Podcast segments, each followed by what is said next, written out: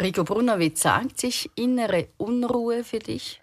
Innere Unruhe ist beim Menschen erkennbar, die innerlich immer in Bewegung sind. Das sieht man auch im Energiefeld sehr gut. Das sind dann innere Bewegungen, die unkoordiniert sind. Das ist wie der Tiger im Käfig. Das sind dann Überforderungen und oft ist auch so, dass Menschen, die äh, unruhig sind, eigentlich auch wie so ein leicht entzündetes Energiefeld haben und eigentlich durch die Unruhe wachgehalten werden emotional und dann auch dadurch nicht zur Ruhe kommen können. Es ist eigentlich wie ein Motor, den nicht mehr abstellen kann. Und wann ist jemand jetzt einfach mal angespannt und wann ist es innere Unruhe? Ich glaube, da muss man wirklich unterscheiden vom Zeitfaktor her.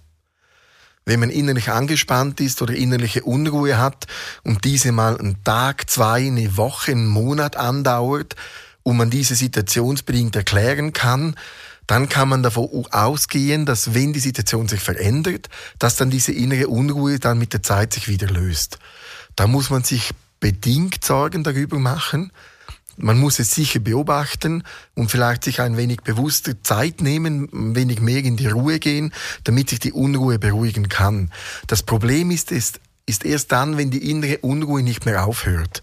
Das heißt, wenn man Wochen, Monate, Jahre in der inneren Unruhe drin ist, diese innere Unruhe dann immer leicht stärker wird, man immer mehr überfordert ist, dann ist es eher ein entzündlicher Zustand und da braucht man sicher Hilfe, dass man von außen auch dieser inneren Unruhe begegnen kann.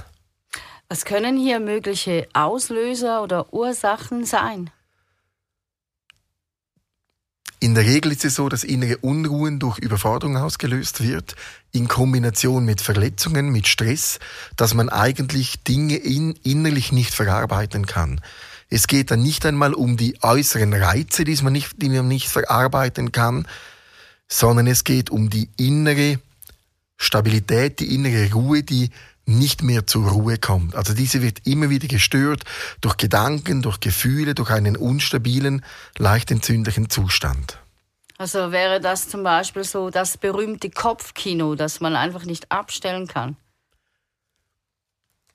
Ja, ich glaube, das berühmte Kopfkino sind mehr die kreisenden Gedanken.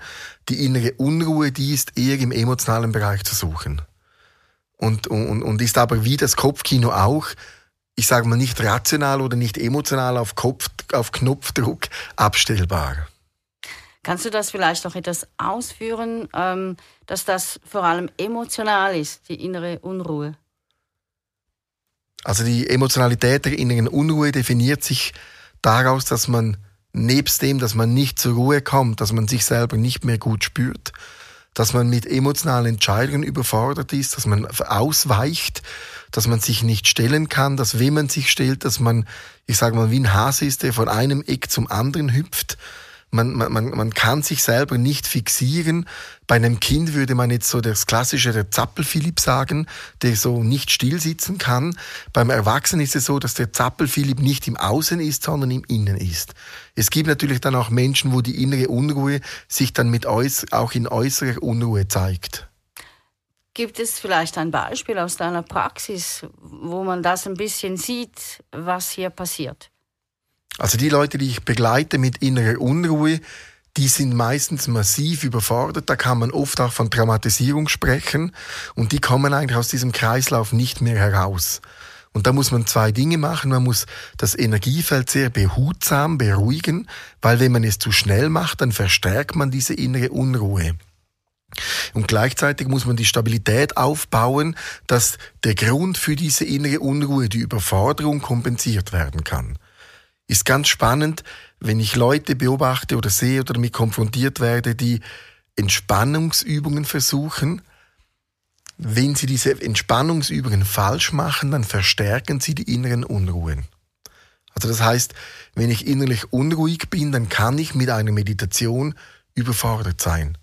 Dann mache ich besser etwas, was unruhiger ist, damit ich meine Unruhe nicht so stark spüre und höre und lenke mich ab, damit sich das Ganze, ich sage mal, beruhigen kann. Ich nehme ein Beispiel, wenn jemand innere Unruhe hat und er macht Krafttraining oder er macht ein, ein Gesellschaftsspiel, dann lenkt es ihn auch ab. Es ist auch etwas Beruhigendes, aber die Beruhigung ist nicht so groß, dass die Unruhe als Leuchtturm dann sichtbar wird. Wenn ich ganz in der Ruhe bin, ich habe keine Ablenkung, keine Geräusche, dann kann die innere Unruhe als wie eine Maschine laut sein und man kommt dann nicht in die Ruhe hinein und das löst Stress aus und verstärkt dann die innere Unruhe wieder und frustriert dann auch. Also dass man quasi dann äh, äh, ja, sich dort abholt, wo man sich aktuell befindet. Dass man sich da holt, wo man sich aktuell befindet, auf jeden Fall. Und dass man dann von dieser Unruhe in die Ruhe geht und nicht aus der Ruhe heraus die ganze Unruhe auf einmal in die Ruhe bringen will, das funktioniert nicht. Da ist ein Energiefeld massiv überfordert, das löst massiven Stress aus und löst dann auch Traumatisierungen aus. Also wenn jemand wirklich innere Unruhe hat, dann ist aus meiner Sicht das nicht verantwortlich, den zu schnell und zu stark in die Ruhe zu bringen. Weil das dann wirklich Überforderungen auslöst, die dann die innere Unruhe noch mehr manifestieren und stärken können. Was sind jetzt für dich die Haupt- oder die wichtigsten Punkte, woran du arbeitest mit so jemandem, der innere Unruhe hat die ganze Zeit? Ich sage mal so, jemand, der innere Unruhe hat, ist es wie Eierlaufen. Man muss extrem langsam, extrem behutsam arbeiten, damit die Stabilität wirklich langsam peu à peu kommt und das Energiefeld sich langsam peu à peu beruhigen kann. Und wenn diese Beruhigung dann langsam stattfindet, dann gibt es eine Entspannung, aus dieser Entspannung gibt es eine Regeneration und dann kommt man am Schluss dann wieder in die eigene Ruhe und Stärke hinein. Wenn man jemanden die innere Ruhe unterdrücken will oder diese lösen will von einem Moment auf den anderen, ist es aus meiner Sicht nicht möglich, außer man betäubt den Menschen mit Medikamenten. Aber die Lösung wäre ja, dass man ihn eben dort abholen kann, wo er ist und er sich selber auch. Genau, und dass er lernt, aus der Unruhe den Weg in die Ruhe zu finden.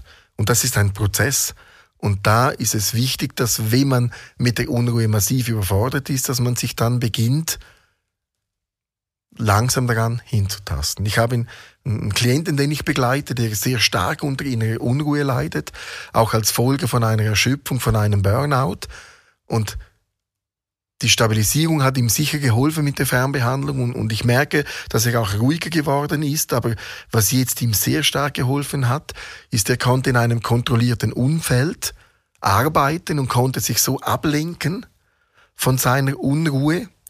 Die Unruhe war da für ihn weniger sichtbar und dadurch konnte er sich wieder besser regenerieren und ich konnte auch dadurch auch wieder noch schneller bei den Energiefeldern arbeiten, weil die Energiefelder dadurch nicht belastet, sondern entlastet wurden.